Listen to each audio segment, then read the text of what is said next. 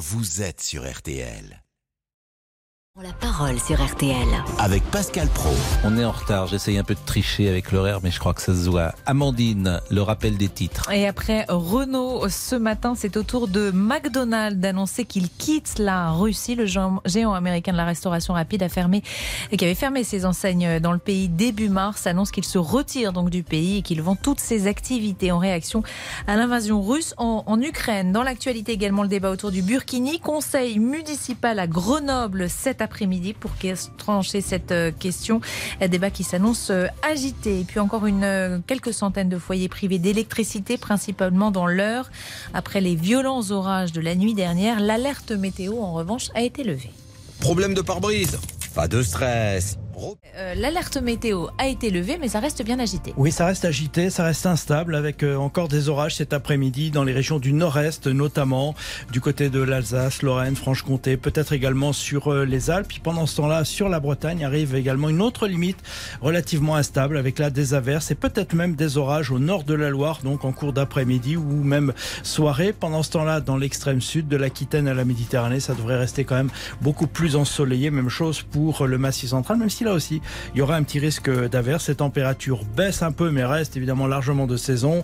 20 à 23 degrés près de la Manche, 24 à 26 degrés dans les autres régions et près de la Méditerranée, et jusqu'à 29 degrés parfois dans le sud. Et pour la suite de la semaine, on va avoir chaud, très chaud même. Alors on hein. va avoir très chaud entre mardi et mercredi. Hein. On devrait fréquemment dépasser les 30 degrés au nord comme au sud, peut-être jusqu'à 33 degrés ah mercredi dans les régions du sud. Tout ça avec un ciel très dégagé, peut-être quelques orages dans le nord-ouest mardi, des orages qui arriveront dans la nuit de mercredi à jeudi par l'ouest et ça pourrait annoncer une dégradation orageuse un peu plus marquée entre jeudi et vendredi dans la moitié nord avant une nouvelle amélioration samedi, très temporaire et puis peut-être ensuite de nouveau euh, des orages mais plus on s'éloigne dans ces temps instables plus c'est compliqué. la prévision voilà, est ça tonnait hein, cette nuit dans Paris. Hein. Ah oui, ça m'a réveillé. Ça vous a réveillé. Ça m'a réveillé, ça m'a fait peur. On a besoin de pluie. Exactement. Est-ce qu'on peut avoir une petite projection sur le week-end de l'ascension du 26 mai Même le week-end prochain, c'est compliqué. Oui, mais c'est très compliqué. Faut qu'on s'organise.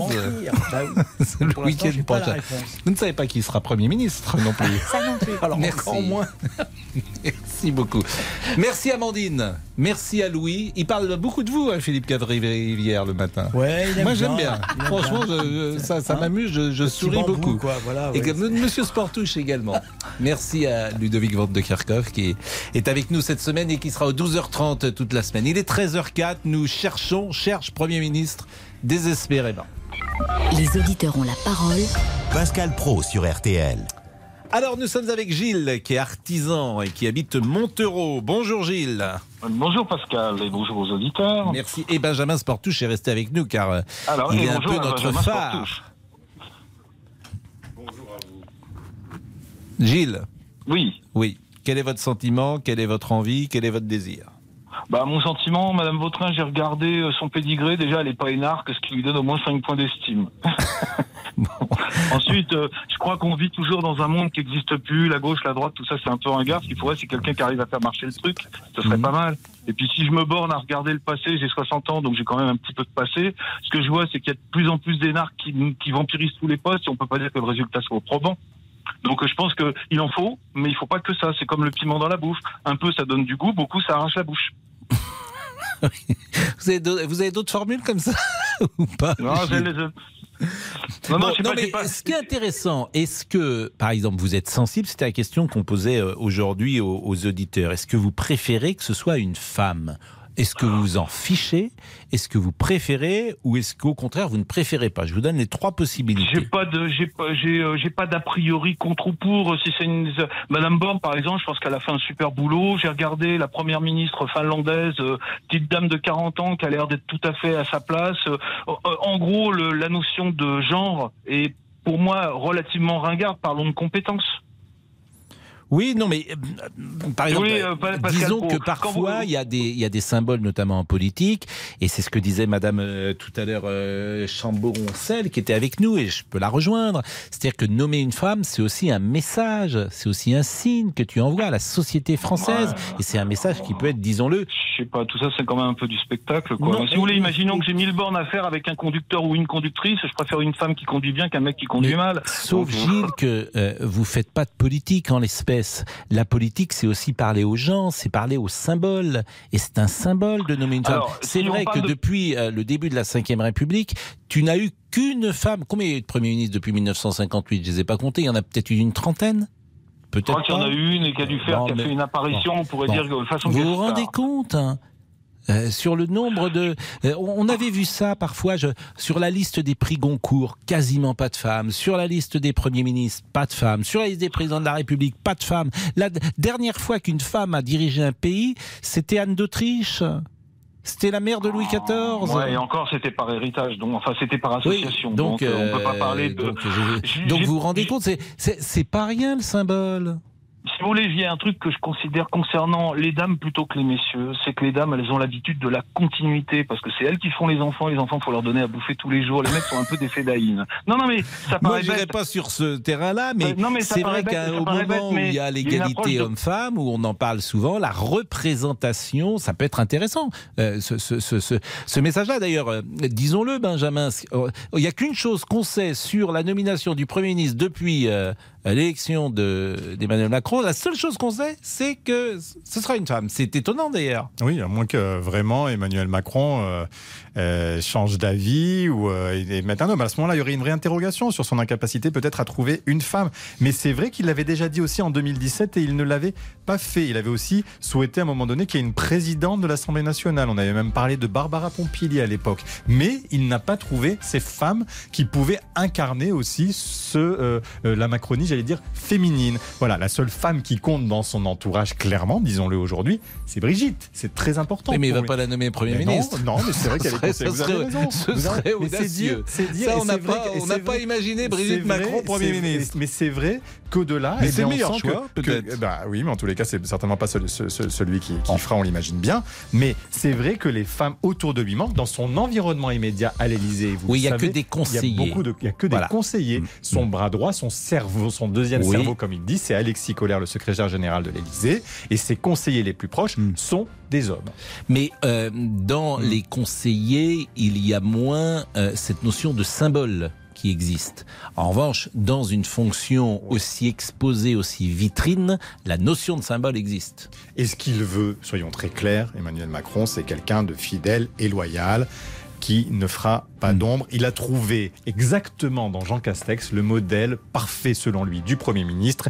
Il a d'ailleurs dit qu'il avait vu en lui un frère. Vous savez, c'est ce qu'il a, il a, dit récemment quand, quand, quand il l'a vu euh, après son investiture. C'est dire que eh bien, euh, les contraintes sont importantes et le profil recherché est quand même très affiné.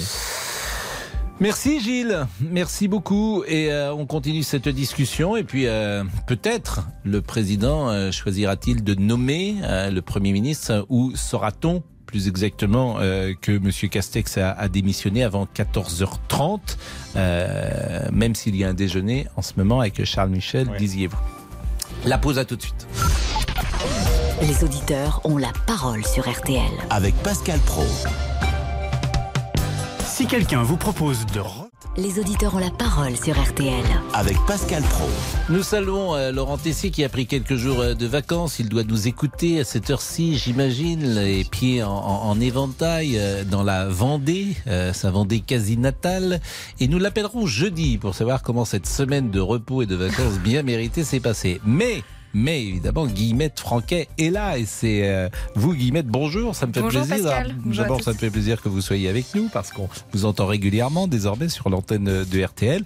Et c'est vous, alors c'est pas facile, vous allez faire Laurent Tessier pendant cette semaine. Ouais, moi aussi, hein j'en reviens pas. L'héritage est, rude, euh, bien sûr. Alors, les, euh, les nouvelles du jour et les infos qu'on va développer, en tout cas les sujets sur lesquels on va interroger les auditeurs. Eh bien, le suspense n'en finit plus. Mais quand saura-t-on le nom du nouveau Premier ministre? Jean Castex a déjà écrit sa lettre de démission. Alors, plusieurs noms circulent avec un point commun, ce sont des femmes. Alors, femmes, c'est un peu léger comme CV pour faire Premier ministre, d'après le militant François Ruffin. S'il cherche une femme de gauche avec beaucoup de guillemets pour mener une politique de droite, j'en vois pas l'intérêt. C'est un peu le, mouton à cinq pattes qu'ils sont en train de rechercher en ce moment. Et François Ruffin, qui était euh, notre invité ce matin sur RTL. En tout cas, François Bayrou, le président du Modem, a sa petite idée du parfait profil pour le ou la futur Premier ministre. Que faut-il? Un, il faut du leadership. Deux, il faut de l'expérience. La troisième caractéristique, il faut une empathie assez grande avec le président de la République. François Bayrou interrogé hier au grand jury RTL par vous, Benjamin Sportouche. Ah non, c'était pas moi. Ah, c'était Olivier, Bost hier. J'ai essayé de vous faire de la pub, c'est raté. Mais je reviens dimanche. Ah bon, ça va alors. Et vous, alors, est-ce que vous. Ouais, c'était Ah. vraiment très bien avec Olivier Ouais. Bost hier. Bon, Moi bah, j'ai écouté, c'était très. prochain. Comme à votre habitude. Non mais c'est. Bon alors, vous les auditeurs. Je vais rester quand même, je suis charitable, je suis Ah, comme vous, ça. vous êtes bien aimable. Vous êtes bien aimable. Alors, et vous, est-ce que vous préférez que le Premier ministre soit une femme? Trouvez-vous le temps bien long avant l'annonce de son nom et du nouveau gouvernement Appelez-nous pour réagir au 3210. On est au 32-10. Bon, je prends un témoin, les auditeurs. Vous aviez profité de la pause pour vous échapper. Et je ne vous voyais plus dans ce studio. Mais on a besoin de vous pour euh, dialoguer avec euh, les auditeurs. Nous sommes avec Yann, qui est commercial, qui habite Saint-Malo. Bonjour Yann. Oui, bonjour Pascal. D'abord, est-ce que vous trouvez que euh, c'est trop long euh, d'attendre euh, un Premier ministre depuis trois semaines? Dans le cas où on est, absolument pas. Pour une raison simple, c'est que le Premier ministre, avec un profil comme Emmanuel Macron, c'est un figurant. Euh, Macron, il décide tout, il fait tout.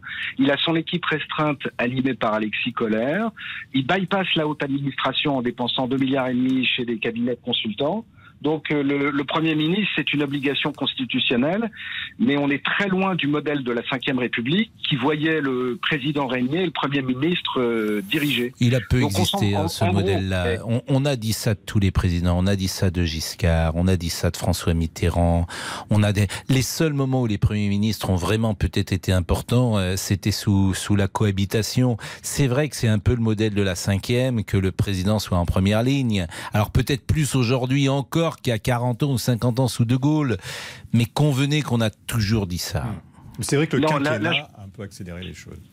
Oui, je, pense quand même, je, je pense quand même, Pascal, vous avez raison, évidemment, de réaligner tout ça, mais on est à un niveau paroxystique Mmh. avec Emmanuel Macron. C'est euh, vertigineux. Donc euh, c'est pour ça qu'on le sache demain. On disait la même chose de- d'hyper-président avec, euh, avec Nicolas Sarkozy. Oui, mais enfin là, là on est. On Et il, est il parlait hein. d'un collaborateur. En, est- parlant de. François Fillon, donc je, je, je vous dis, je, le quinquennat, comme le dit très justement Benjamin Sportouche, le quinquennat a sans doute un peu accéléré cela, mais c'est vrai qu'il y a une forme de logique du système. On vote pas pour un premier ministre. On Ah vote oui. pour un président de la République. Mais sur le fond, donc euh, vous attendez trois semaines, vous dites que ça servira à rien de toute façon. Non, ça sert pas à rien, mais si vous voulez, ça changera pas grand-chose qu'on le sache demain, après-demain ou plus tard. Hmm. Euh, les- la, la France va pas s'effondrer, le gouvernement non plus, euh, et on n'empêchera pas Macron de macroner, quoi. Si vous voulez. Donc, Bon, manifestement, vous n'êtes pas un de ses supporters. Mais est-ce que vous trouvez que euh, une femme, c'est intéressant quoi, D'ailleurs, ma, ma formulation n'est pas bonne. Mais est-ce que vous souhaitez qu'une femme soit Premier ministre? Alors j'aime bien parce que vous-même vous avez des retenues et, euh, délicates euh, pour pas tomber euh, dans, les arcanes que l'on sait. Moi je trouve que c'est une très bonne chose s'il y a une femme Premier ministre, parce qu'il y a une forme de complémentarité naturelle, une approche des questions et des sujets qui est évidemment un peu différente la plupart du temps que ne peuvent l'avoir les hommes. Donc moi je trouve que c'est une excellente chose s'il y a une femme, bien sûr. Moi, je vois pas en quoi une femme est différente d'un homme pour diriger un pays. Ça, sur le fond, je, je voudrais qu'on m'explique s'il y a. Est-ce que Margaret Thatcher a gouverné euh, l'Angleterre comme une femme? Est-ce que Golda Meir a gouverné Israël comme une femme? Est-ce que euh, des- von der Leyen Bon, a voilà, je, je ne perçois, je vous assure, je ne vois pas dans le pouvoir une manière féminine ou masculine de, de gouverner. Je vois des gens compétents ou euh, qui sont pas com- compétents. Euh, voilà ce que je peux euh, observer, mais je ne perçois pas une, un pouvoir masculin ou féminin. Je ne sais pas exactement ce que, ce que ça pourrait dire. Mais je vais donner la parole à Monsieur Sportouche qui va peut-être nous expliquer en quoi Margaret Thatcher, par, par exemple, était féminine dans l'exercice de son pouvoir. Moi, je pense qu'elle était surtout une très bonne première ministre euh, britannique. Il est 13h18, on reste avec Yann, on est avec Benjamin, à tout de suite. Jusqu'à 14h30 Les auditeurs ont la parole sur RTL avec Pascal Pro. Avec Collecte Primo de la Poste Pro, je fais des économies de... La parole sur RTL. Franquet est revenu. Bonjour. Ah ben oui, mais euh, allez-y. Le maire de Grenoble, Éric Piolle, l'assume. Il veut autoriser le burkini dans les piscines municipales. Cette euh, délibération sur le règlement des piscines euh, devrait être un non-sujet. La piscine, c'est comme la rue. Donc euh, si vous voulez interdire le voile à la piscine, il faut que vous vouliez interdire le voile dans la rue. Le conseil municipal s'annonce mouvementé. Autre proposition d'Éric Piolle, autoriser le monokini dans les mêmes piscines municipales. Traduction que les femmes puissent se baigner topless, sans eau de maillot de bain. En tout cas pour François Ruffin, interrogé ce matin sur RTL, le burkini, c'est un non-sujet. J'en ai vraiment rien à secouer. Quand je vois la situation du pays et la situation des gens dans mon coin, il n'y a pas une seule personne qui va me parler du règlement des piscines municipales de la ville de Grenoble. Donc vous dites à Eric Piolle, euh, oublie. Qui se débrouille. Et vous, qu'en pensez-vous? Faut-il autoriser le burkini dans les piscines? Appelez-nous pour réagir au 3210. Et ce matin, François Ruffin était avec vous, Benjamin Sportouche. Euh, donc Yann euh, nous disait, c'est une bonne chose, une femme Premier ministre. Est-ce que euh, vous diriez qu'il y a une manière féminine d'exercer le pouvoir, Benjamin Sportouche? Il y a peut-être une manière d'écouter. Alors je peux vous dire dans, dans, mon quotidien, pour rencontrer des femmes politiques, des hommes politiques, je trouve que l'écoute des femmes, l'échange, est parfois plus facile et qu'il y a une, une, voilà, une attention qui est plus importante que de la part d'hommes qui pensent que tout est acquis et que souvent ils savent mieux que les autres. Voilà ce que je peux ressentir. Je ne dis pas que c'est universel, je ne dis pas que dans la manière de faire de la politique elles sont différentes, mais peut-être que dans l'appréciation des autres, il y a une tendance un peu plus grande à faire attention, à être dans l'empathie. Vous diriez par exemple que dans la campagne présidentielle récente, euh, Valérie Pécresse, Anne Hidalgo correspondent au profil que vous venez de dire Je dis en tous les cas que les femmes que je rencontre, alors vous me citez deux personnes, moi je vous parle de, de députés, je vous parle de ministres. euh, pour, pour les, les- femmes que, que je connais, que je- que j'ai rencontrées aussi dans un autre cadre que la campagne, c'est le cas de Valérie Pécresse, oui, vous avez aussi des échanges qui sont certainement plus importants que ce qu'on a vu dans le cadre de la campagne électorale présidentielle. Bon, Yann, merci en tout cas à Saint-Malo. Quel temps il fait aujourd'hui à Saint-Malo? Il fait, il fait très bon, mais il y a un petit peu de pluie, ce qui est assez anormal d'ailleurs pour la Bretagne. Oui, ah bah, euh, merveilleuse ville, bien évidemment, Saint-Malo. Merci, euh, il y a des bonnes journées. Claudine est Bonne journée, avec nous. Claudine qui habite Limoges. Bonjour Claudine. Bonjour Pascal. Et merci d'être avec nous. Alors, euh, on parle beaucoup de la personnalité du Premier ministre et on insiste sur le fait que ce soit une femme. Et euh, pareille question que je pose depuis 13 heures. Est-ce que pour vous, c'est un signe euh, intéressant?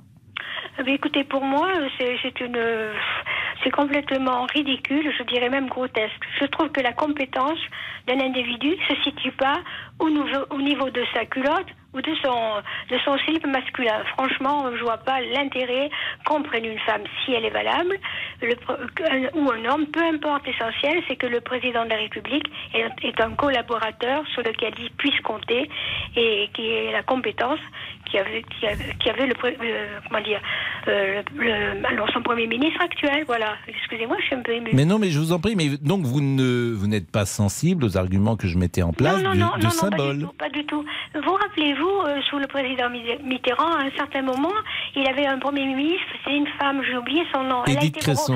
Voilà, elle a été brocardée sans arrêt, sans arrêt, parce qu'elle était assez féminine, on se moquait d'elle, euh, etc., etc.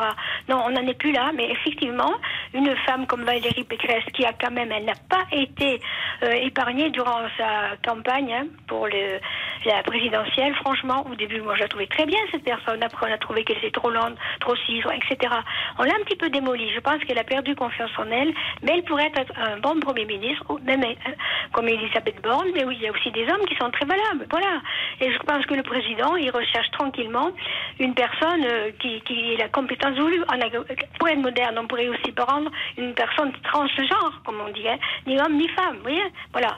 Non, franchement, je trouve que notre, notre Là, ce serait un effectivement encore un autre type hein de symbole qui serait euh, envoyé à Voilà, la société française. Mais a priori, je ne pense pas Non, que. mais vous ne trouvez pas que la société française, vraiment, elle dégringole Avec ce qui se passe actuellement en Ukraine, on est au bord peut-être d'un autre conflit. On se préoccupe euh, de savoir le sexe, de quel sexe sera le Premier ministre. Franchement, il n'y a pas d'autre chose de plus, plus inquiétante et plus Non, mais oui, mais euh, comment dire, c'est très savez, je suis efficace ce que vous dites, bien sûr, mais c'est aussi euh, la vie ne s'arrête pas. euh, hélas ou heureusement, parce qu'il y a un conflit en Ukraine. Oui, absolument. Mais écoutez, franchement, moi, c'est effectivement à l'aune de ça, bien sûr.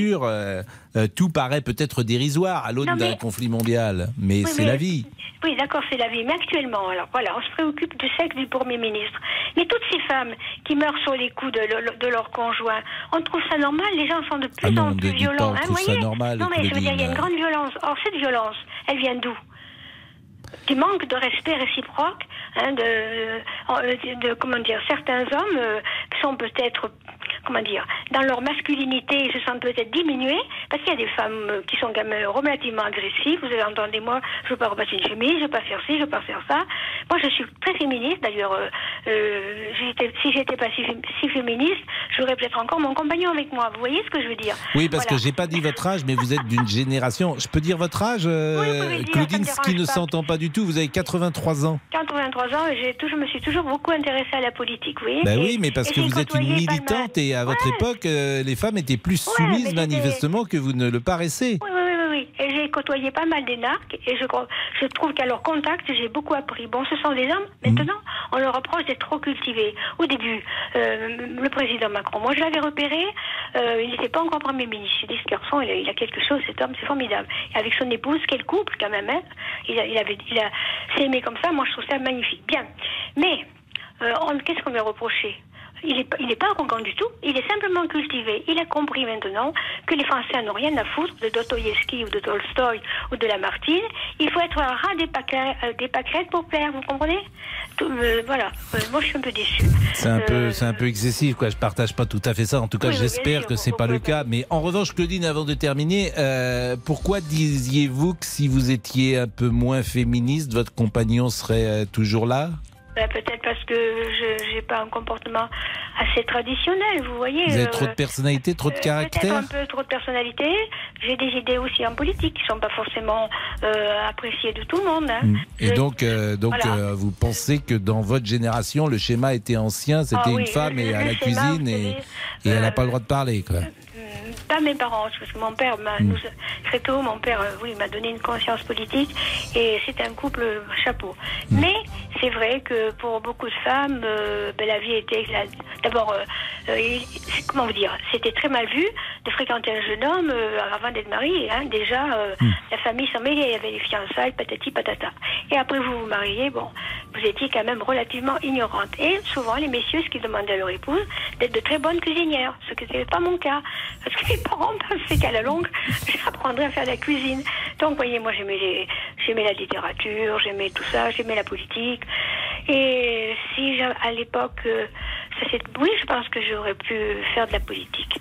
Mais je, bah, merci. Mais j'aurais eu des soucis aussi, parce que je suis trop il faut être, enfin, il faut, moi, être plus souple, peut-être. C'est ce que vous voulez dire. Bah, merci en tout cas, Claudine, et c'est intéressant euh, ce, témoignage d'une femme qui était peut-être en avance sur son temps, euh, ce mmh. que manifestement vous étiez? On marque une pause.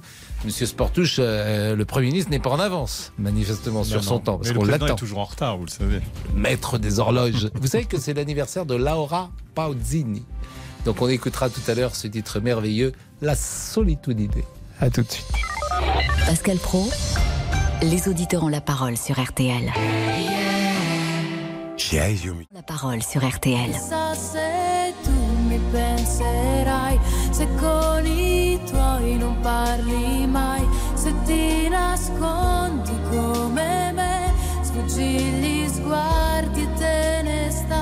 Elle est née le 16 mai 1974 à Faenza. Et elle a donc aujourd'hui pile 50 ans.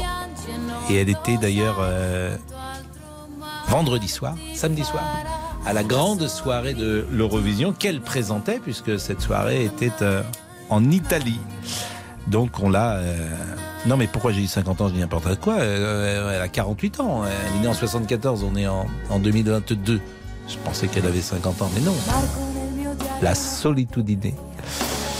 Euh, Terence est avec nous. Bonjour Terence, vous êtes directeur d'agence, vous habitez Nancy, vous avez 40 ans. Le ou la premier ministre. D'ailleurs, qu'est-ce qu'on dira, monsieur Sportouche? Ah, On dira bah, Madame. Eh qu'est-ce ben, qu'on disait pour Edith elle Cresson? qui le choisira, euh, Madame le Premier ministre. Mais c'était, elle n'en avait rien imposé, Edith Cresson, figurez-vous. Mais on devrait dire Madame la alors, première. Qu'est-ce qu'on on devrait eh dire ben, Madame C'est elle qui choisira. Vous savez, par exemple, Michel Marie et On Christine va pas dire Lagarde, première ministre. elles voulaient se faire appeler Madame le ministre. Elles n'ont pas voulu féminiser. Donc on ne disait pas. Madame la ministre. Donc c'est une question aussi assez importante de savoir comment, si c'est donc une femme, comme on nous le dit, Oui. eh bien elle voudra se faire appeler. Ça sera sa première décision. Mais on va pas dire Madame.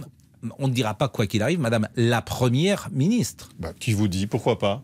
Bah, la logique, pas? ça serait de dire Madame la première Bah, ministre. madame- bah oui, donc ça peut être ça peut être Madame la première ministre, Madame la Premier ministre, ou alors Bah, si Madame on la reste Premier comme, ministre, euh, curieux. Madame le Premier ministre. Encore une fois, c'est ce qu'ont souhaité euh, Michel Alliot-Marie et Christine Lagarde. Oui. Elles voulaient être appelées Madame. Oui, mais c'est pas le la même chose. Là. ministre. En plus, maintenant, il y a un adjectif. Vous avez raison. Eh ben oui, mais comme il n'y a qu'un précédent, eh bien figurez-vous qu'il n'y a pas de jurisprudence pour Je l'instant. suis d'accord avec vous. Et C'est vous, qu'est-ce qui que est vous souhaitez? Eh bien moi, Madame la Première ministre, je trouve ça bien. Pourquoi pas Non mais, vous, qu'est-ce que vous la- souhaitez C'est la logique de, Ben voilà. l'appeler Madame la Première ministre, oui, euh, me oui. semble-t-il. Après, euh, c'est à Mais discuter. ça sera intéressant Terence qui nous voit. Alors, vous vous rendez compte qu'il y a le monde qui est en train de s'écrouler et on est en train de réfléchir, de savoir comment on va appeler euh, la future Première ministre qu'on ne connaît même pas. Oui, mais est-ce que c'est si anodin que ça? C'est vous dire que comme il n'y en a pas eu, du- il y a eu qu'une femme, c'est vous dire où on en est en 2022. Ce serait peut-être la deuxième première ministre de France depuis 1950. Vous avez euh, compté le nombre de premiers ministres euh, Non, j'étais en train, puis j'étais interrompu par vos questions. Est-ce c'est que vous êtes ça. capable de donner tous les euh, noms comme ça directement de tous les premiers ministres depuis 1958 Non, mais je pense qu'on va pas le faire, mais oui, je- bien sûr. Terence, Terence qui est avec nous. Terence, que pensez-vous euh, de notre discussion qui peut, qui peut surprendre, disons-le?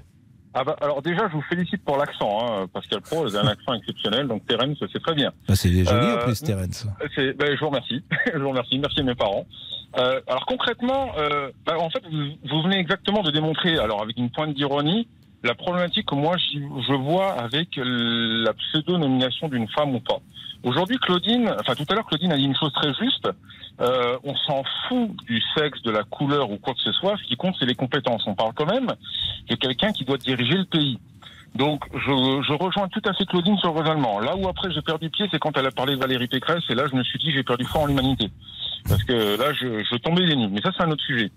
Concrètement, moi, ce que je ne comprends pas dans la, la discussion qu'il y a aujourd'hui, c'est qu'on se focalise sur le sexe d'une personne pour un poste stratégique, et c'est une forme de, alors ça va, ça, va revenir, de discrimination positive, et ça va être quoi le message plus tard, même dans les entreprises? Ça veut dire quoi? C'est vous allez avoir des hommes qui seront peut-être très, très performants, dans le, qui ont des compétences, qui ont un bagage, mais on va dire, ah bah non, monsieur, là, il faut mettre une femme. Et du coup, cette femme, elle va être mise en place. Alors, elle va faire du super boulot, on va dire, ah bah c'est parce que c'est une femme. Et elle va se vautrer, on va dire, bah c'est parce que c'est une femme. Non, on peut. pour Bah, Il y a on des coups de façon. euh, euh, mais, mais Terence, euh, il y a 40 entreprises du CAC 40. Vous n'avez pas une femme qui les dirige? Alors, vous savez, eh, vous, vous savez quoi? Je, Je- euh, celle-là. C'est ce que je dis est quand même factuel. Je crois qu'il y en a une d'ailleurs. Oui, mais- je crois qu'il y a une femme sur 40. Oui, vous mais pouvez quand même vous exemple, étonner. euh, Vous pouvez vous étonner que euh, la place des femmes au plus haut niveau, même si dans l'entreprise, par exemple dans notre métier, il y a beaucoup de femmes aujourd'hui, ce qui n'était pas le cas il y a 40 ans. Il y a beaucoup de femmes, donc il n'y a pas de souci euh, de, sur l'intégration des femmes dans, dans le métier de journaliste. Vraiment, elles sont très présentes. Mais convenez que dès que tu arrives dans des postes de très haute responsabilité, euh, tu ne peux que constater, c'est les, les- les patrons, par exemple, du CAC 40, c'est- c'est- c'est c'est- c'est- c'est même étonnant, en fait. C'est même très Mais- étonnant. Pascal Pro, je vais vous répondre en fait. Je- il faut savoir quand même une chose, c'est que les patrons, les, les, les- les fameuses 40 entreprises euh, avec les fameux patrons, sont des patrons qui aujourd'hui ont 60, 70, 80 tiges. Enfin, je sais pas quelle ont C'est pas vrai du tout ce que vous dites. Alors là, je peux vous dire, c'est pas vrai du tout. Il y a une beaucoup bonne- de gens de une bonne 41, majorité. 45 ans. Non, non, non, non, non, une bonne majorité. Dans tous les cas, on est une nouvelle génération aujourd'hui. La génération a évolué, le monde a évolué. Les femmes prennent du pouvoir, elles prennent de la place, et c'est une excellente chose. Je pense que dans les années à venir, ça va évoluer. Mais encore une fois, on se trompe de débat. On se trompe de débat. La question, c'est pas de mettre des femmes pour mettre des femmes. S'il y a plus d'hommes à ce, compte-là, ils sont plus performants. Et je vais vous répondre pourquoi est-ce qu'aujourd'hui, je pense que c'est vraiment un faux débat. Aujourd'hui, la majorité de la population carcérale, c'est des, la majorité des gens qui se suicident, c'est des hommes. La majorité des personnes qui vivent en dessous du seuil de pauvreté, de pauvreté sont des hommes. Donc ça veut dire qu'effectivement, dans un sens, vous avez beaucoup d'hommes qui réussissent, mais on fait la focale sur une majorité d'hommes, notamment le CAC 40 parce que ça représente des milliards, mais à côté, on ne fait pas aussi la focale sur tous ces hommes qui sont en train de, bah, pas qui crèvent, mais qui sont vraiment en bas de l'échelle et qui n'y arrivent pas. Je ne dis pas qu'il faut négliger la position de la femme. C'est pas le même débat. J'entends ce que vous dites, mais c'est pas exactement le même débat, Terence. Alors, ce que je vous propose, c'est de rester avec nous. On va aller euh, vers euh, Monsieur Boubouk, peut-être hein, Monsieur euh, Guénec. Eh ben oui, c'est ça. Vous avez retenu mon nom. Comment ça se passe avec Guillemette Ah mais très bien. Vous l'avez bien accueilli dans la régie Ah mais toujours. Mais écoutez, Pascal, j'accueille tout le monde bien, même si Laurent ici, voilà, me manque. Hein, c'est normal. Non, bah, je suis très attaché. bon, et voilà, Guillemette est avec nous ah, toute cette semaine, et je vous demande de lui réserver le meilleur, meilleur accueil pour célébrer la première ministre femme, nous avons décidé d'accueillir Guillemette cette semaine. Très bien. Allez, vous avez passé un bon week-end? Bah écoutez, Pascal, non. Franchement, non. mais bah, je vous nous en parlez pas. Voilà, ça va. Allez, Dites-nous ah merci beaucoup, sur les réseaux. Françoise nous écrit choisir une ou un premier ministre en fonction du sexe, c'est juste dévalorisant. Pour Laurence, le fait que Macron fasse durer le suspense, c'est exaspérant. Et on, et on conclut avec Henri. J'aimerais que ça soit Valérie Pécresse qui soit nommée. Bah écoutez, on va marquer une pause. Je vais remercier Benjamin. Il est 13h39. Alors, on n'a pas d'infos, sauf si vous en avez à. Non, mais c'est vrai que le temps presse. Des, des conseillers me disaient ce matin, bon, ça, le, le, temps commence à devenir long. Et vous savez, même Jean Castex a préparé ses bagages. Donc c'est vrai que on se dit que le gouvernement n'est plus forcément en fonction aujourd'hui. On vient d'apprendre, vous voyez, par exemple, que la haute autorité pour la transparence de la vie publique, eh bien, a émis un avis de compatibilité pour une nomination du ministre des Transports, Jean-Baptiste Djabari, dans une start-up. Donc voilà, ils sont ailleurs, nos ministres aujourd'hui aujourd'hui. Ils sont en train de penser à autre chose. que Jean-Baptiste Djebari voilà, c'est ce que vous dites. Voilà, il sera, il sera nommé euh, au conseil d'administration d'une start-up française. il quitte la politique. Voilà, il va quitter la politique, il va s'occuper de véhicules à hydrogène. Donc oui, même Jean Casquet visiblement s'impatiente puisqu'il a rangé Castex, pardon, il a rangé tous ses stylos, il a préparé ses valises. Il a même préparé Jean Casquette.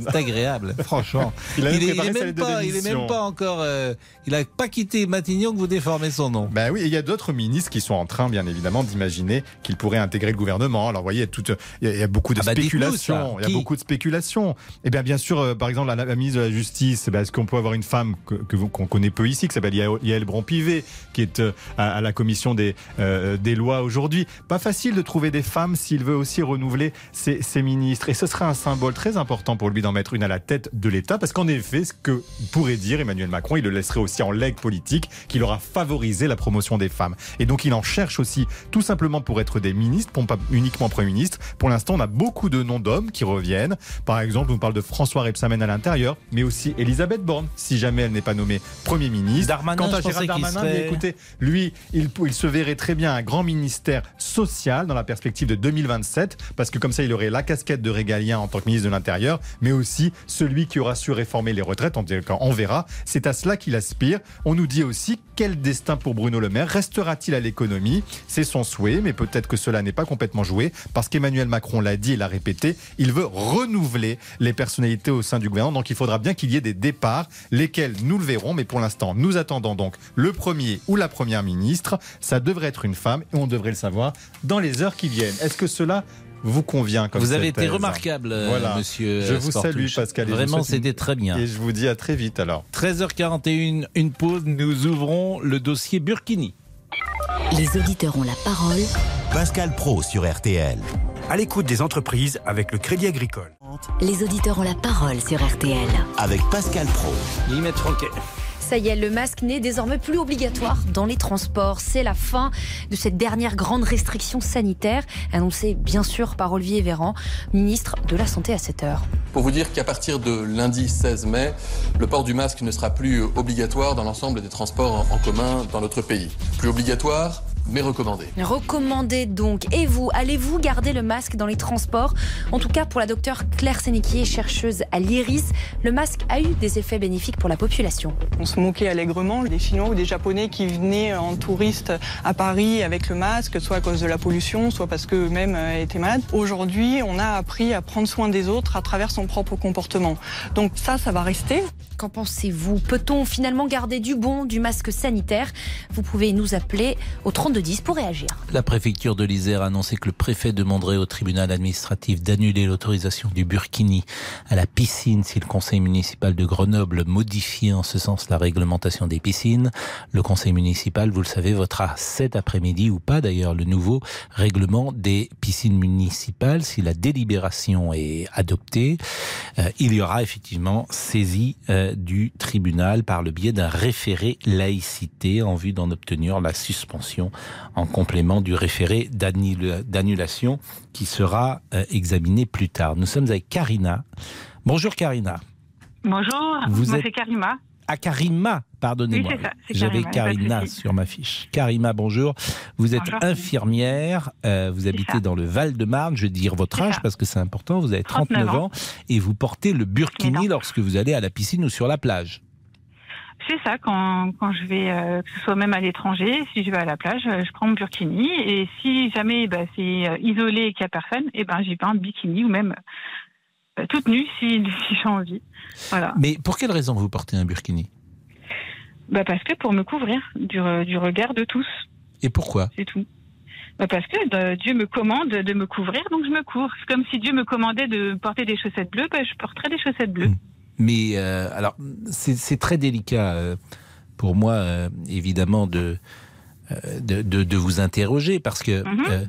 vous dites Dieu vous demande de vous couvrir, mais où, où, est-ce écrit Qui vous le rapporte et, en même temps, j'ai bien conscience que dans ces conversations, lorsqu'on aborde la foi, ce sont effectivement des, des conversations sur lesquelles il faut être d'abord d'une grande tolérance hein, avec l'expression que vous portez, et puis faire attention aux susceptibilités des uns et des autres. Oui, mais après, moi, j'ai envie de dire que cette sensibilité euh, spirituelle, elle est, elle est propre à chacun. Donc chacun a envie de comprendre les textes comme il l'entend. Et moi, si moi je le comprends comme ça, c'est mon choix de, de, le comprendre comme ça. Donc euh, après, il y a des femmes qui sont musulmanes et qui ne le portent pas et je le respecte. Mais ça, c'est personnel à chacun. Hmm. Mais pourquoi faut-il, alors vous me dites Dieu euh, me demande de protéger mon corps, mais pourquoi, à votre avis, précisément, votre Dieu vous demande de protéger votre corps du regard des autres? Mais écoutez, moi, après, euh, je ne suis pas une spécialiste euh, de la religion. Moi, euh, je fais juste que moi, j'ai envie de faire. Et je peux pas vous répondre sur ce. Mais vous pouvez avoir un, vous, pouvez avoir un, porter un regard sur cette injonction.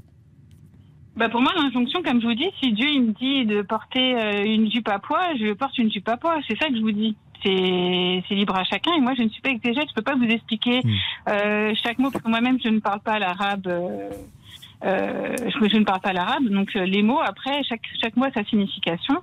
Donc euh, moi je, je peux pas. En fait je peux pas. Mais vous trouvez que c'est plutôt euh, sur ce terrain. En fait moi je veux pas rentrer sur le terrain religieux. Moi ce que je veux c'est simplement qu'une femme elle a le droit de ou pas de couvrir son corps quoi qu'il en soit. Si j'ai une tache de, de naissance que j'ai pas envie qu'elle voit ou une, ou une ah, Mais ça c'est autre chose. C'est vous qui avez parlé de Dieu, Karima. Oui mais parce que vous m'avez posé la question. Bah, vous me dites je veux pas aller sur le terrain religieux. Et c'est vous si vous me disiez moi je veux euh, cacher mon corps parce que je le trouve pas élégant parce que j'ai une tâche parce que ceci c'est autre chose. Mais c'est vous qui me dites euh, je masque mon corps pour le protéger du regard des autres parce que Dieu me le demande. Voilà et par pudeur. Par pudeur parce que j'ai pas envie euh, j'ai pas envie de montrer mon corps tout simplement. Hmm j'ai envie de, limiter euh, la vue de mon corps à certaines personnes euh, que moi je choisis. Tout simplement. Mais c'est de la pudeur en fait, c'est la modeste, c'est être modeste en fait, c'est c'est ça, c'est de la pudeur tout simplement en fait.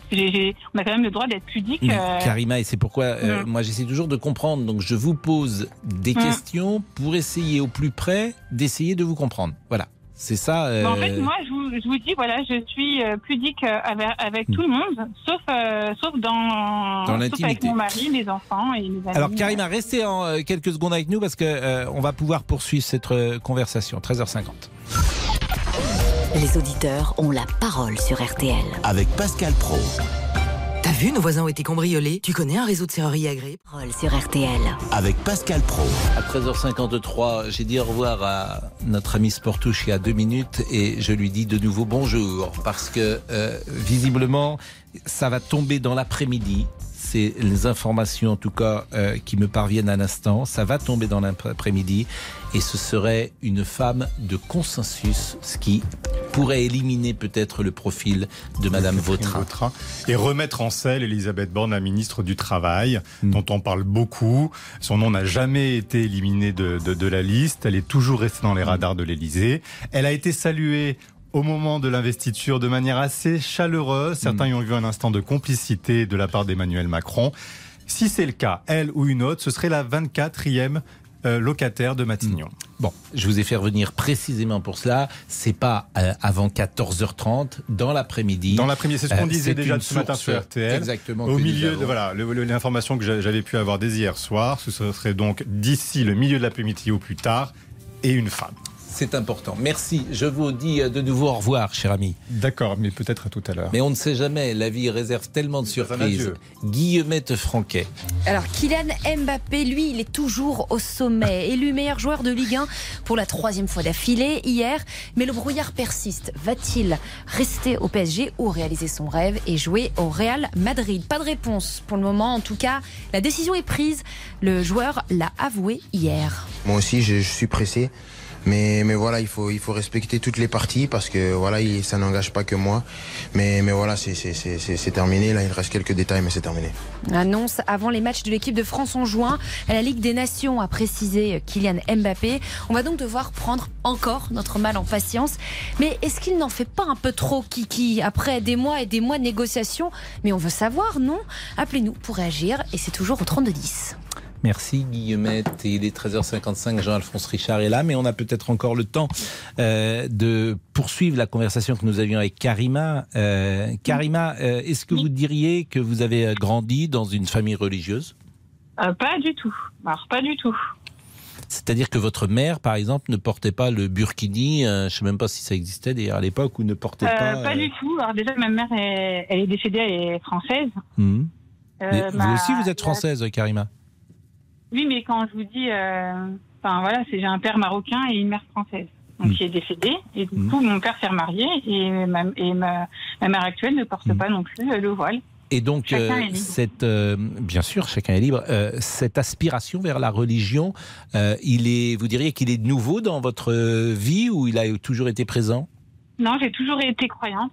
Après, euh, je me suis plus, je me suis plus investie à faire des recherches et à, m'informer sur ma religion. Euh, C'était en 2012. J'ai choisi de me voiler. Et donc vous, euh, vous, vous êtes infirmière aujourd'hui dans l'exercice de votre profession. Vous êtes voilée? Oui. Euh, c'est vrai que c'est un comment dire un métier parfois qui ne demande pas forcément d'être un peu impudique, disons-le, lorsqu'on est infirmière, puisqu'on est au contact en permanence du corps des autres. Exactement. Vous avez des enfants, Karima? Oui, j'ai une petite fille, oui. Et, quel âge elle a? Elle a 10 mois aujourd'hui. Ah oui, elle a 10 mois, donc elle est effectivement euh, toute petite. Bah écoutez, merci de, ce témoignage, euh, Karima. Donc, euh, vous, pensez évidemment que dans la société française, le burkini devrait être autorisé dans toutes les piscines pour les raisons que vous avez dites ah bah, qu'on appelle burkini ou euh, maillot de bain euh, modeste ou pudique, euh, oui, ça mm. devrait être autorisé. On devrait quand même être autorisé à nager dans, dans la tenue qu'on souhaite. Bien sûr, une, une, tenue qui soit en adéquation avec, avec mm. le lieu aquatique. Hein, Mais quand certains y voient un symbole de l'islam politique ou même une arme de l'islam politique, vous ne partagez peut-être pas cette... En fait, moi, je suis gênée par ce mot-là, par l'islam politique. On a c'est un, un, mot euh, nouveau et ça me dérange parce que du coup on, on insère le, le, religieux dans la sphère politique alors que moi dans la vie de tous les jours, hmm. moi je, ma religion fait partie de ma vie. Mais après, d'en parler de politique, franchement, c'est trop. Et si une femme à côté de vous nage nue ou en topless, par exemple, ça ne vous dérange pas?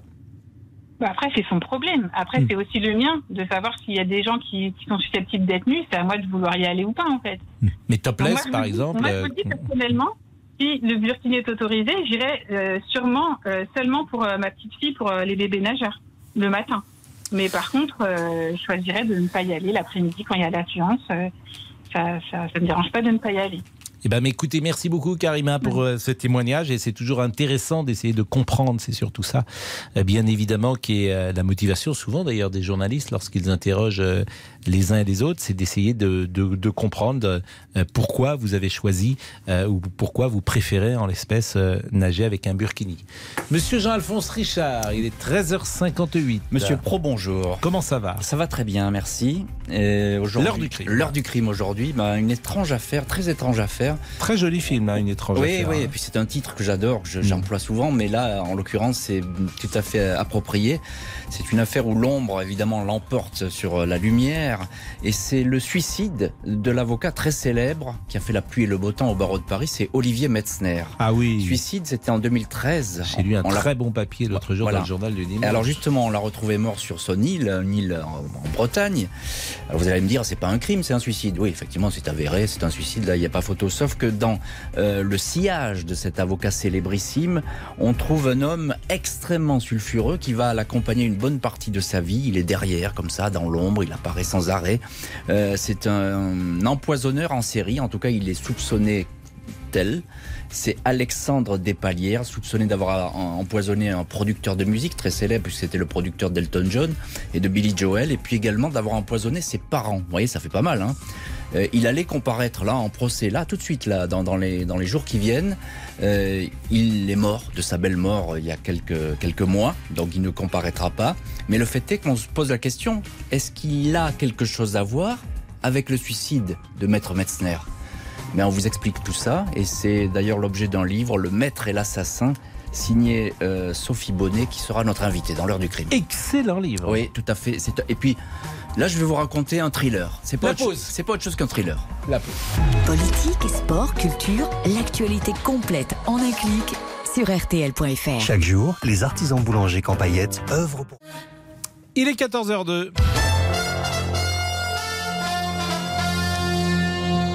Les trois infos du jour avec Sébastien Rouxel. Et d'abord le départ de Jean-Baptiste Djebari dans le privé annoncé avant même le remaniement. Le constructeur automobile Opium spécialisé dans l'hydrogène indique que le ministre des Transports devrait rejoindre son conseil d'administration. La haute autorité pour la transparence a donné son feu vert alors qu'on attend toujours la démission de Jean Castex. Il devrait la remettre cet après-midi. C'est ce qu'indiquent plusieurs sources à RTL. Mais pour le moment, Emmanuel Macron déjeune à l'Elysée avec le président du Conseil européen Charles Michel. La deuxième information à retenir, c'est McDo qui quitte la Russie quasiment trois mois après le début de la guerre en Ukraine. La chaîne américaine de fast-food ferme ses 850 restaurants dans le pays.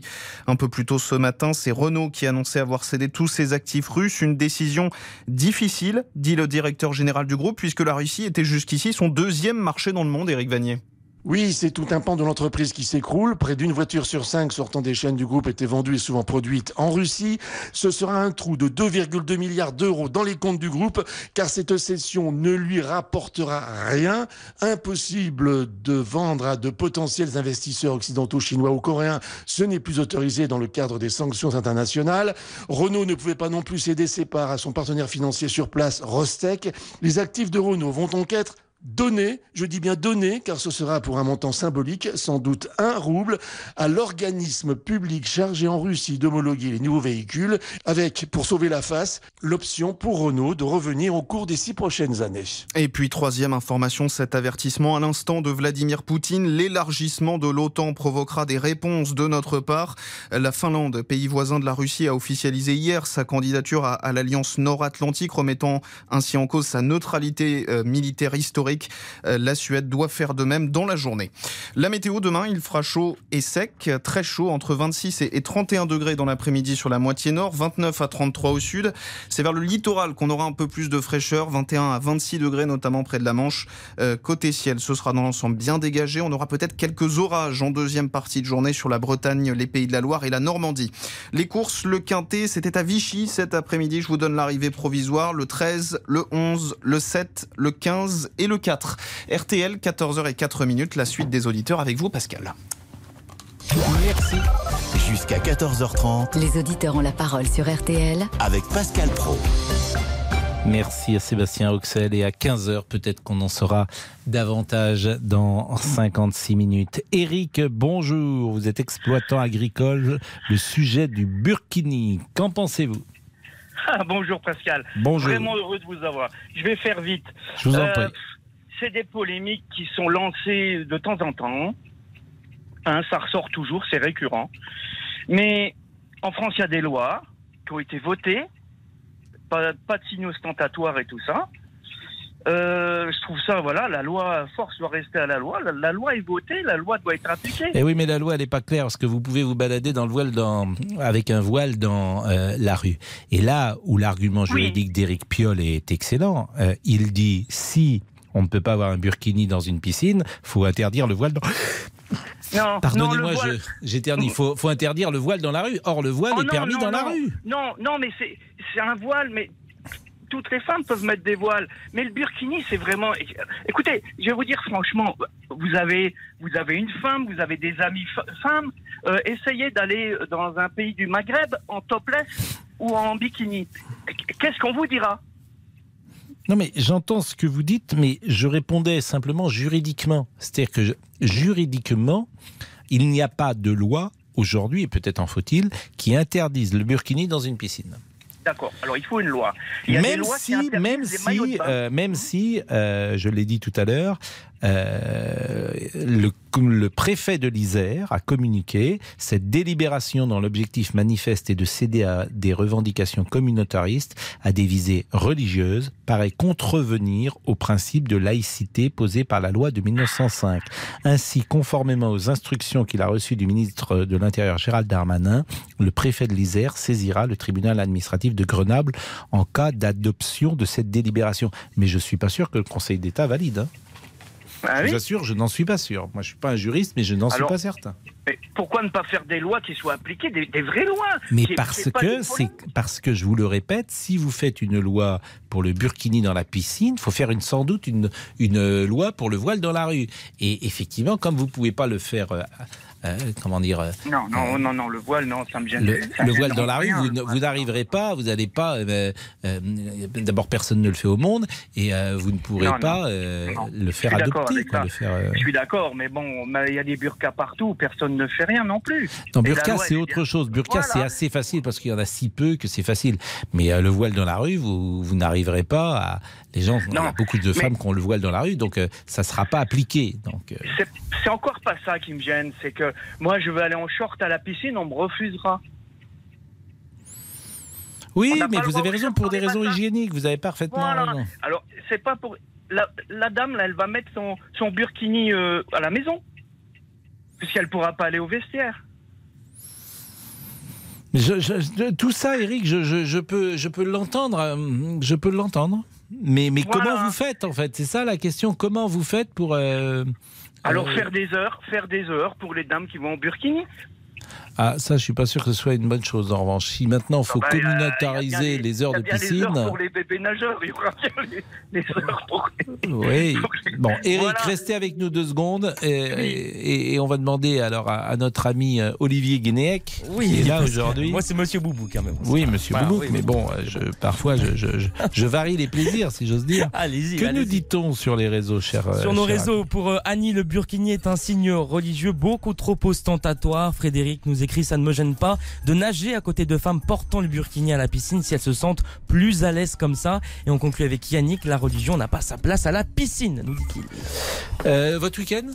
Écoutez Pascal, euh, ma maman s'est installée à Paris euh, ce week-end. Pascal, Ah oui, elle me suit. Elle ne- Voilà, c'est un chewing gum dans ma vie, Pascal. Non, mais Ah bah, elle, va franchement. être, elle va être contente si elle, nous- Non, si mais elle oui, vous écoute, oui. Madame votre pas à mère. prendre mon, mon indépendance, c'est impossible. Mais Ah quand elle vient, elle dort dans votre petit appartement? Oui, oui, voilà, elle s'est installée à Paris, Pascal. Mais c'est qu'est-ce que vous appelez installer Ah bah elle a trouvé un petit ami à Paris. Eh oui. Donc maintenant elle vit ici, à Paris. Donc Ah, euh, c'est plus Mais elle vit compliqué. pas hein. dans votre appartement. Ah non non bah non je, je ne Ah le bon permettrai pas non ça va pas. Donc Non, votre non, mère a trouvé un petit ami, mais vous pas Non.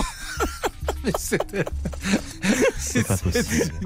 Alors que moi je vis ici hein, constamment. Mais bon tant pis c'est comme ça. Mais donc elle ne vit plus euh, en Ah Savoie. bah c'est fini, non, non, maintenant elle assume, c'est ici, on a fêté ça ce week-end, oui, pendant un repas. J'étais pas très content, mais bon, c'est comme ça, hein, oui.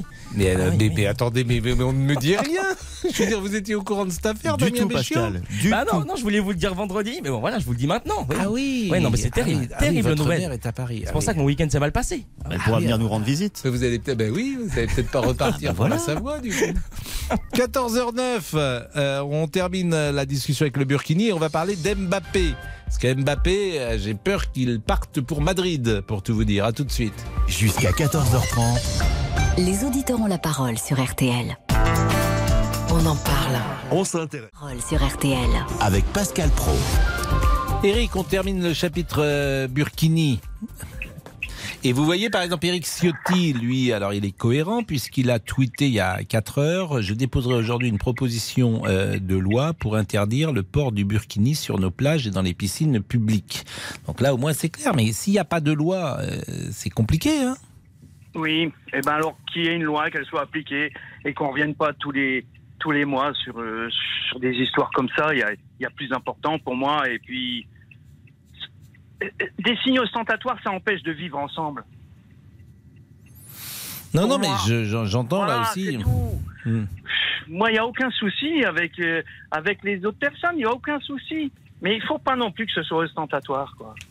Non, mais la difficulté, moi je ne place pas sur le terrain religieux. D'abord, je, je, suis étonné que les féministes ne montent pas au créneau parce que, oui. effectivement, c'est pas forcément l'image euh, de qu'on aime voir d'une femme euh, couverte des pieds jusqu'à la tête, me semble-t-il. Oui, c'est pas un signe de, de, de progressisme, disons-le. Et puis, disons-le également, ce n'est pas les coutumes, les mœurs, les habitudes, la tradition, l'ADN française de voir euh, des, une femme couverte des pieds jusqu'à la tête. Alors, j'entends que effectivement, il y a aujourd'hui 7, 8 millions de musulmans en France, que il y a 40 ans, il n'y avait pas cette proportion là et que euh, chacun doit aussi vivre en fonction parfois de ses habitudes ou de sa culture.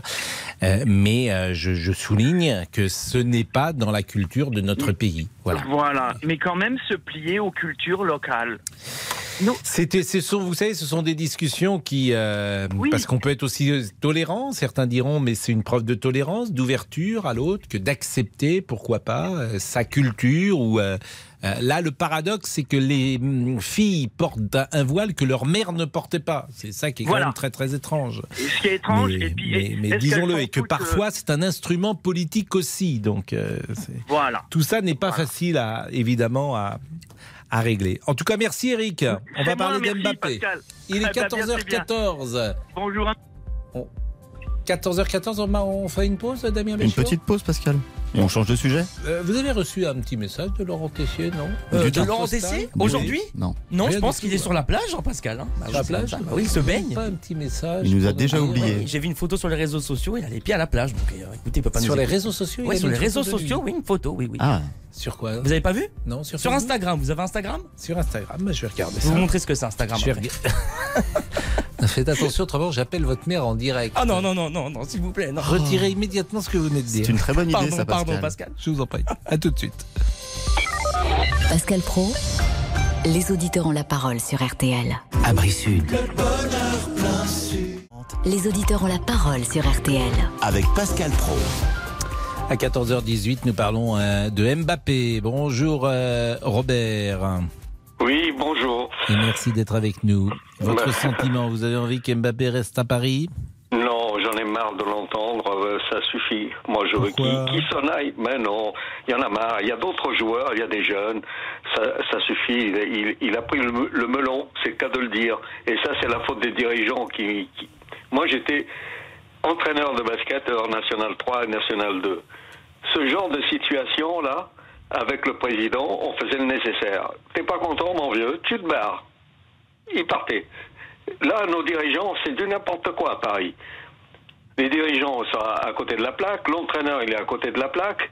Mais il n'y a rien à Paris, c'est tout est cassé. J'ai vu euh, Louise Fernandez la semaine dernière à Saint-Germain-en-Laye. Lui, c'était un monsieur qui veut se partir, mais qui se barre. Puis on verra qu'est-ce qu'il va faire à la Coupe du Monde. Moi, je fais le pari qu'ils sont à côté de la plaque. Je vous trouve bien sévère quand même. D'abord parce qu'il n'est pas responsable de tout. Lui, il dit rien. Hein. C'est la presse qui parle pour lui.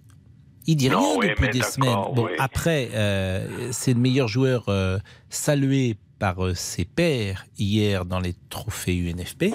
meilleur joueur de. Bah, dites pas ouais. Écoutez, c'est un joueur. Enfin, Robert, vous êtes un joueur d'exception, Mbappé. Non, attendez, Donnarumma, il a été nommé meilleur gardien de, de, France, championnat de France Non, mais c'est une plaisanterie, là. Non, mais ça, vous avez raison. ça, ça c'est une plaisanterie. Ça, vous avez raison, parce qu'effectivement, il, joue un match sur deux. il aurait fallu nommer justement le gardien de, de Nantes. La Lui, je suis d'accord avec vous. Non, mais je suis d'accord avec vous. Là, vous avez parfaitement raison, parce que Donnarumma, il joue un match sur deux, et les matchs qu'il joue, il n'est pas bon. Non, mais vous avez bon, bon argument. Qu'est-ce que vous voulez que je dise, Robert? Bon argument. Mais, euh, Mbappé, convenons que Mbappé est un joueur. Euh, il n'y en a pas 36 par génération. D'accord. Je vous trouve un peu sévère sur lui, parce que euh, c'est pas facile à 22, 23 ans. je vais retourner la situation. Vous, vous n'êtes pas joueur, vous, vous travaillez, vous êtes journaliste. Vous faites quelque chose, vous dites à tout le monde Oh oui, j'en ai marre, je ne veux pas rester. Qu'est-ce qu'il vous dit, votre patron, là? Mais oui, mais mon patron, il trouvera quelqu'un euh, qui me remplacera alors qu'un Mbappé, tu ne le remplaces pas. Et il y a un jeune, un jeune qui a 19 ans là, qui est à Paris, mais on lui donne pas sa chance là. C'est un petit blond là, bouclé là. Robert, Robert, vous savez bien que le talent d'un d'un footballeur, d'un grand sportif, d'un est quelque chose de, de rarissime. Oui, non, non. Euh, à Bondy, je connais très bien Bondy. Mm. Je connaissais l'entraîneur de Bondy en basket, puisque c'était dans mon domaine. Lui, c'était un Yougoslave, mais il savait mener sa barque. Il n'y avait pas ce genre de situation. Parce que, parce que vous comparez des choses, si vous me Personne permettez. Personne n'est indispensable. Personne n'est indispensable. vous, d'abord, euh, vous avez raison d'une certaine manière, mais vous comparez des choses qui ne sont pas comparables. Vous, vous comparez un entraîneur de Bondy de 3 division avec une ah, star planétaire. Lui, c'était un bon, là. je le connais, le gars. Mais, oui, mais il était très bon, mais vous ne savez pas comment il aurait réagi à une, à une médiatisation XXL, ah, ben à, une gloire qui te tombe dessus, à devenir milliardaire à 22 ou 23 ans. Vous dites, il a pris la grosse tête. Peut-être se protège-t-il? Non, attendez. Euh, euh, Fernandez, il avait joueur Ronaldinho. Vous vous souvenez de ça? Mais bien sûr. Combien de fois il est resté sur le banc de touche? Oui, c'est peut-être pas la meilleure chose qu'il ait. c'est peut-être pas oui, la mais il avait raison. Il avait raison, Fernandez. Mais, ça, c'est encore un autre problème. Non, mais tant que. Je le trouve un peu, un peu rude. Je trouve que. D'abord, je trouve que c'est un joueur d'exception. Et comment vous auriez été vous-même à 22, 23 ans si vous étiez tombé dessus une médiatisation que vous n'imaginez même pas, le monde entier le connaît, et il est euh, multimilliardaire c'est pas forcément facile à vivre, quoi. Faut pouvoir garder les pieds sur terre, c'est ça que je veux vous dire. Oui, mais on verra en Coupe du Monde qu'est-ce qu'il va faire. Et vous, bah, souvenez-vous, souvenez-vous de ce que je vous ai dit là. Puis on verra. Bon, en tout cas, euh, merci Robert euh, de, ce, de ce témoignage. Euh, Mathieu est là, peut-être et Mathieu sera le dernier témoignage qui concerne Mbappé, puis peut-être que Mathieu a envie de répondre à Robert. Bonjour. Bonjour Mathieu. Bah, moi, je pense que c'est acté depuis euh, depuis l'année dernière, en fait. Depuis l'arrivée de Messi, en fait. Moi, je pense que Mbappé a pris peut-être cette décision-là. Je pense qu'il aurait fallu faire une, équipe autour d'Mbappé, lui donner des clés, comme ils ont fait euh, avec Benzema. Lui donner des clés, lui dire maintenant, tu, as tu fais partie de notre projet, on va faire une équipe autour de toi. Et tu seras le patron de l'équipe. Voilà. Là, ce qu'on va faire, c'est qu'on va perdre le meilleur joueur. Pourtant, je suis pas supporter de Paris. On va perdre le meilleur joueur il va, je pense qu'hier, la cérémonie, les remerciements, tout ça, c'était plus une cérémonie d'adieu. Et je pense qu'il va aller au Real, grandir à côté de Benzema, même si Mbappé est déjà grand. Et euh, je pense que euh, le fait qu'il n'ait pas parlé hier, je pense qu'il y a la direction qui est derrière lui pour lui dire tu ne dis rien. Le 29, le 29 mai, derrière journée championnat, tu seras libre de dire ce que tu veux. Mais pour l'instant, je pense que la direction va dire tu ne dis rien pour l'instant. Voilà, moi je pense que c'est ça. C'est pas la langue de bois. Il y a un patron derrière. Quand le patron vous dit tu, te tais, bah, tu te tais. Quand tu dis le patron te dit tu ouvres la parole, tu ouvres la parole. Et pour l'instant, il est corps joueur du PSG. Donc je, pense qu'on va perdre gros. Et les dirigeants peuvent s'en prendre à eux-mêmes. Que si on avait fait autour de lui une équipe, qu'on avait dit le patron, je pense qu'il serait resté. Là, euh, Mathieu, euh, il est 14h24, donc je vous coupe, mais excellente analyse. Je souscris quasiment à, tous les mots que vous avez dit. Euh, il est 14h24. Vous savez qu'on a toujours le débrief à cette heure-là. L'ami Tessier a pris quelques jours de vacances, donc je vous demande d'accueillir pour la première fois le débrief de Guillaume Franck, Guillemette, de Guillemette Franquet. Elle 13h, 14h30. Les auditeurs ont la parole sur RTL. C'est l'heure du débrief de l'émission par Guillemette Franquet. Et on commence tout de suite avec une petite fleur pour Benjamin Sportouche, le chef du service politique de RTL. Benjamin Sportouche est resté avec nous car euh, il est un peu notre phare. Notre phare, comme c'est fleuri. Et ça continue en force avec Gilles. Lui, il vient de Montaureau, un nom qui promet. Et là, comment dire, une dent contre les énarques. Madame Vautrin, j'ai regardé euh, son pédigré. Déjà, elle n'est pas énarque, ce qui lui donne au moins 5 points d'estime. Mais quand on vous dit qu'il a une dent contre les énarques, c'est qu'il a vraiment une dent contre les énarques. Ce que je vois, c'est qu'il y a de plus en plus d'énarques qui vampirisent tous les postes et on peut pas dire que le résultat soit probant. Donc je pense qu'il en faut, mais il faut pas que ça. C'est comme le piment dans la bouffe. Un peu ça donne du goût, beaucoup ça arrache la bouche. Bon, en tout cas, les voilà rhabillés pour l'année. Alors, une femme première ministre, est-ce que c'est une question de misogynie, Gilles? Imaginons que j'ai mille bornes à faire avec un conducteur ou une conductrice. Je préfère une femme qui conduit bien qu'un mec qui conduit mal. En tout cas, il aime les métaphores. Pas vrai, Gilles? Les dames, elles ont l'habitude de la continuité parce que c'est elles qui font les enfants. Les enfants, faut leur donner à bouffer tous les jours. Les mecs sont un peu des fédaïnes. Non, non, mais ça paraît. Moi, pas sur ce terrain-là. De comparaison en comparaison glissante, Gilles. En tout cas, bête, ce n'est pas moi qui l'ai dit. Et ensuite, on a eu Claudine au, milieu de l'émission. Et euh, elle aussi, elle aime bien les petites comparaisons genrées. C'est complètement ridicule, je dirais même grotesque. Je trouve que la compétence d'un individu ne se situe pas au niveau de sa culotte ou de son, de slip masculin. Non, par contre, Claudine, elle, n'a rien contre les énarques. Et j'ai côtoyé pas mal d'énarques et je, je trouve qu'à leur contact, j'ai beaucoup appris. Bon, en tout cas, elle sera pas copine avec Gilles, mais peut-être qu'elle sera amie avec vous, Pascal. J'aimais la littérature, j'aimais tout ça, j'aimais la politique. Ça fait beaucoup de points communs avec vous. Et d'ailleurs, le courant avait l'air de bien passer. Bah merci en tout cas, Claudine, et c'est intéressant euh, ce, ce témoignage d'une femme qui était peut-être en avance sur son temps, que manifestement vous étiez. En tout cas, une amitié est peut-être née. Mais ensuite, on revient avec Benjamin Donc là, tout de suite, ça devient beaucoup plus sérieux et on passe tout de suite à un cours d'accord en genre le ou la premier ministre. D'ailleurs, qu'est-ce qu'on dira, monsieur Sportouche On ah, dira bah, Madame. Eh qu'est-ce ben, qu'on disait pour Edith Cresson qui le choisira, euh, Madame le Premier ministre. Mais elle n'en avait rien imposé, Edith Cresson, figurez-vous. Et d'ailleurs, vous lui reposez la question. Mais on devrait dire Madame la première. Qu'est-ce qu'on on devrait eh dire ben, Madame C'est elle qui choisira. Vous savez, par exemple, Michel Lemari et Christine On va pas dire Lagarde, première ministre. Elle vous laisse faire appeler Mais vous n'avez pas l'air de vous comprendre parce que vous, vous lui reposez, reposez la question. Bah, la logique, ça serait de dire Madame la première bah, ministre. Bah oui, donc ça peut être, ça peut être Madame la première ministre, Madame Bon, la on a la première réponse ministre. pour vous, Pascal. C'est elle qui choisira. Et pour finir, cette fois-ci, une autre personne qui est rhabillée pour l'année, c'est notre Premier ministre. Et cette fois-ci, la langue qui fourche, c'est celle de Benjamin Sportouche. Même Jean Casquec visiblement s'impatiente puisqu'il a rangé Castex, pardon, il a rangé tous ses stylos, il a Il préparé ses parti, valises. Il a même préparé Jean lettre de- Casquette. mais- C'est agréable. Franchement, il a même il, est, il est même pas, il est même pas encore. euh, il a pas quitté Matignon que vous déformez son nom. Bon, homme ou femme, tout ce qu'on espère, c'est qu'il ou elle aura un nom facile à prononcer. Eh ben, merci beaucoup Guillemette et, et bravo parce que c'est pas facile à faire Non, euh, que bien. ce débrief euh, à la fin de notre émission. Jean-Alphonse Richard, alors là, on va vous écouter comme tous les jours avec intérêt, mais c'est vrai que cette histoire Metzner et le livre qui sort que j'ai parcouru C'est un est thriller. passionnant. C'est un thriller. Alors, il- le livre, il s'appelle Le Maître et l'Assassin. On reçoit son auteur, qui est Sophie Bonnet, qui sera dans un instant dans le studio L'heure du crime. Et ben voilà, c'est dans l'ombre d'un très célèbre avocat, un empoisonneur en série. Voilà, je vous dis tout. Dans l'heure du crime, et c'est tout de suite. Suivez RTL en vidéo sur rtl.fr. Cette semaine sur RTL, partagez-la. Bonjour, c'est Ophélie Meunier. Le journal inattendu sur RTL. Chaque samedi, retrouvons-nous pendant une heure en direct sur RTL à 12h30 pour le journal inattendu. Les informations du jour avec les reportages éclairants de la rédaction et un invité qui nous livre son regard sur l'actualité. Le journal inattendu, c'est tous les samedis en direct à 12h30 sur RTL. Vous avez manqué une émission? Retrouvez-la sur rtl.fr et l'application RTL.